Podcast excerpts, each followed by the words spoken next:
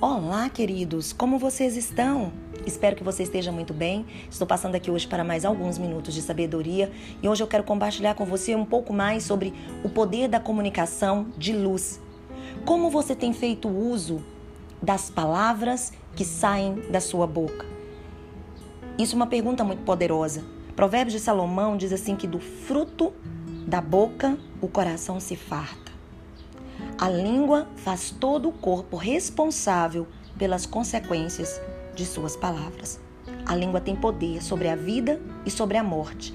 Os que a usam habilmente, ou seja, com sabedoria, com esmero, com entendimento, serão recompensados. Quais têm sido os frutos da sua vida? Checa a forma como você comunica sobre a sua própria vida. Como Provérbios de Salomão cita que a língua faz todo o corpo responsável pelas consequências de suas palavras. Na matriz ativa de formação de crenças, o primeiro tópico para criar as crenças e que trazem resultados, o fruto, está na comunicação, seja ela verbal ou não verbal, mas agora principalmente as palavras ditas. A comunicação ela produz pensamentos. Se foi uma comunicação vitoriosa e vencedora, com certeza vai gerar um estado interno que vai produzir pensamentos vitoriosos, que vai produzir sentimentos de vitória. Esse sentimento perpetua, produz crenças e toda crença é autorrealizável, porque assim como ele pensa em sua mente, como ele crê, como ele acredita, assim se torna a sua realidade. Então, como você tem usado a sua língua, a sua boca, você tem falado palavras de vida ou palavras de morte? Que resultados você tem tido na sua vida a partir das suas palavras? A língua dos sábios promove cura.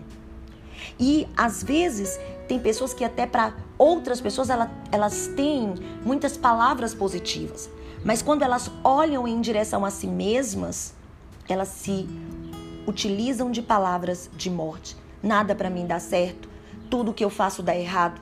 Essa é uma comunicação e o resultado será exatamente isso. Porque através da minha postura, da minha língua, eu vou perpetuar, eu vou quebrar toda uma atmosfera, todo um ciclo, toda uma circunstância. O som da nossa voz produz vibrações e produz um arrastamento para aquele lugar para onde eu estou pronunciando as minhas palavras. E isso é muito forte.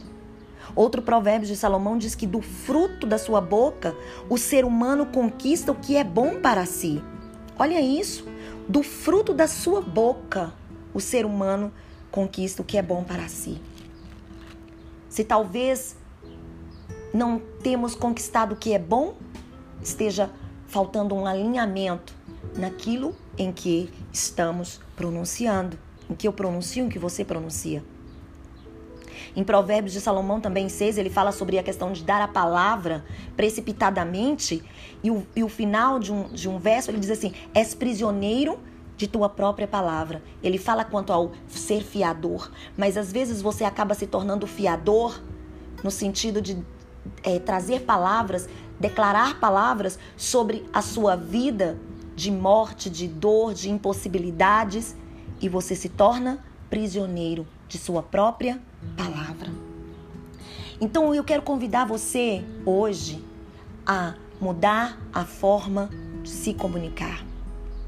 Mude a sua forma de se comunicar. Talvez você diga assim, mas a, a minha vida está difícil, as circunstâncias estão pesadas, mas comece a declarar.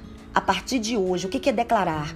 Declarar é tornar público, oralmente ou por escrito, é anunciar, revelar, manifestar. Manifeste a realidade que você quer viver sobre a sua vida, nos pilares da sua vida. Comece a declarar, comece a anunciar, comece a dar nomes à sua vida. Palavras de vida, palavras de esperança, palavras de conquista e comece a criar uma estrutura em sua mente de pensamentos que sejam puros, honestos, agradáveis, verdadeiros, pensamentos que te empoderam. Isso vai gerar sentimentos de vida, de esperança, de alegria. Isso vai trazer uma crença vitoriosa de que tudo é possível e os resultados assim o serão. Muitas vezes nós precisamos ativar isso em nós de forma intencional e consciente até que se torne um hábito em nossa vida. Comunicar esperança, comunicar vida, é, e fazer com que o seu corpo e que todo o seu ser ande nessa atmosfera. Insista, persista e mantenha uma comunicação vitoriosa de luz, de vida. Porque mais uma vez eu quero reafirmar isso a você. Quando você comunica, você produz pensamentos que por sua vez produzirão sentimentos. E já entendemos que todos os sentimentos produzem crenças. E aí eu coloco né, essa pergunta, esse desafio a você. Você aceita a desafiar?